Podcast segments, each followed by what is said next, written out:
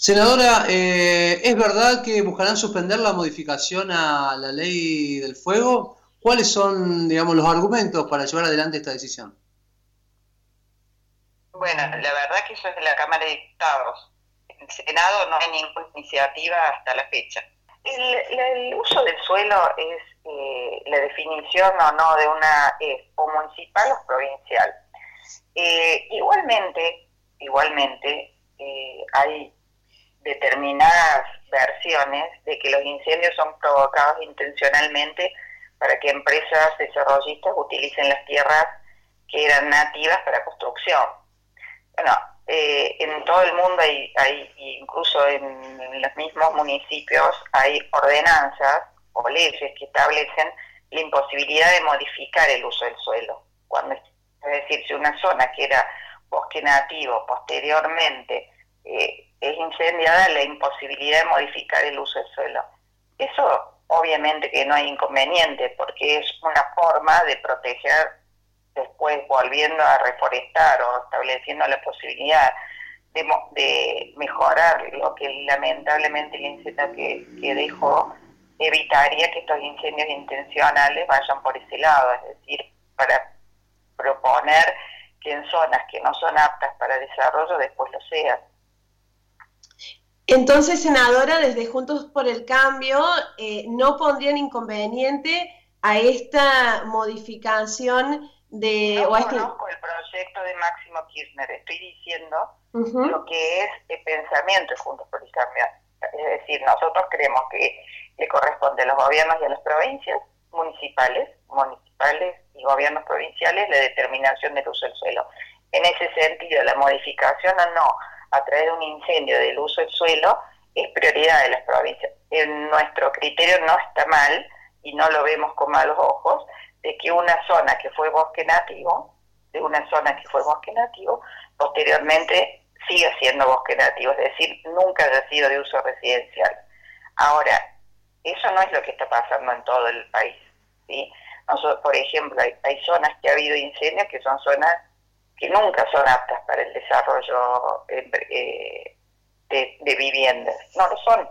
Entonces hay que ver qué pasa con esas zonas, que no solamente prohibiendo, sería mucho mejor que la nación pueda destinar más fondos para el Plan Nacional de Uso de Fuego, aviones hidrantes, muchos más brigadistas, que de hecho pareciera ser que están contemplados en la ley de presupuesto, también para los fines de la prevención. Recordemos que cuando hablamos de intencionalidad de los incendios, no solamente hablamos de eso, hablamos de gente que hace contrafuego para evitar en sus propiedades que ingrese, hablamos a veces de desaprehensión, mismo gente que determina y que hace lo que muchas veces se ha hecho o se utilizó históricamente como una quema para después volver a sembrar en sus propios campos y que terminan convirtiéndose en incendios incontrolables hay mucha irracionalidad a veces en cómo se debe usar el fuego de conocimiento.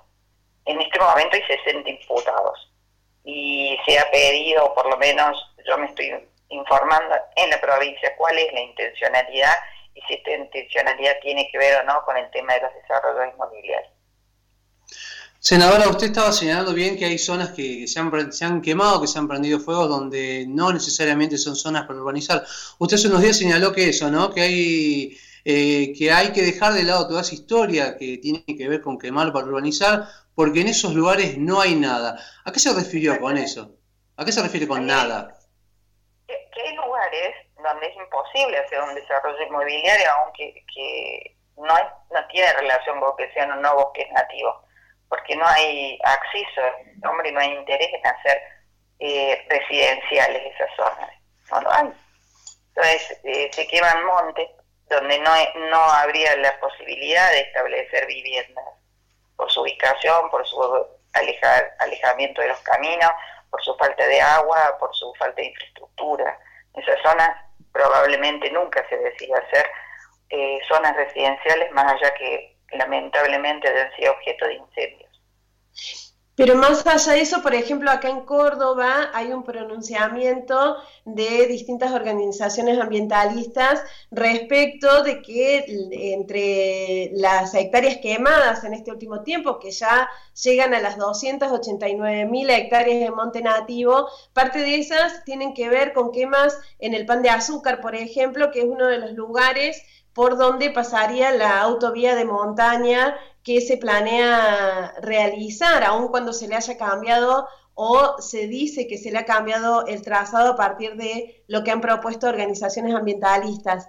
Eh, y lo que hay atrás de, atrás de todo esto es la duda de eh, cuál es la intencionalidad de estos fuegos y precisamente descubriendo eso para poder evitarlos y no tener estas pérdidas irreparables, senadora. Sí, pero usted se imagina que esta situación de incendios se han dado simultáneamente en Córdoba 11 focos de incendio distintos. En Argentina hay 8 provincias bajo fuego por la falta de sequía. Si nosotros pensáramos que si fuera así se va a probar porque hay detenidos, ¿cierto? Pero si nosotros pensáramos que en todo el país hay una decisión o una mano negra de pensar que atrás de esto hay intereses para construir rutas o para hacer eh, desarrollo inmobiliario, estamos pensando eh, realmente una cosa que habría que demostrarle y probarla, porque es muy temerario decir eso sin tener las pruebas.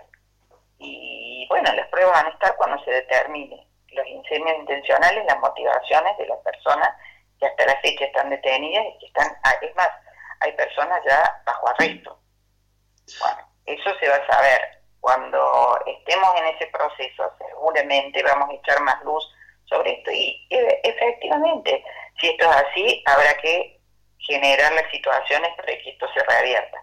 Mientras tanto, yo estoy a favor de que no se codifique el uso del suelo en zonas donde no había posibilidades ni de viviendas ni de ningún otro tipo de obra. Y hay que ver para semejante afirmación si los incendios en toda la Argentina, en 11 provincias, tuvieron ese origen. Senadora, pero más allá de una cuestión de urbanización, también hay mucho detrás que tiene que ver con seguir extendiendo, ¿no? Lo que tiene que ver con la frontera agropecuaria.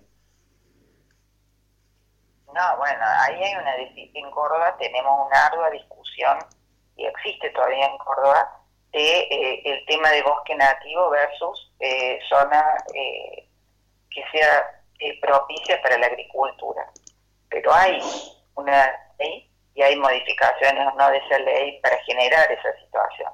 Ahora pensar que se invade o se quema para después cultivar y pensar que los productores agropecuarios en Córdoba son todos delincuentes y eso no es así.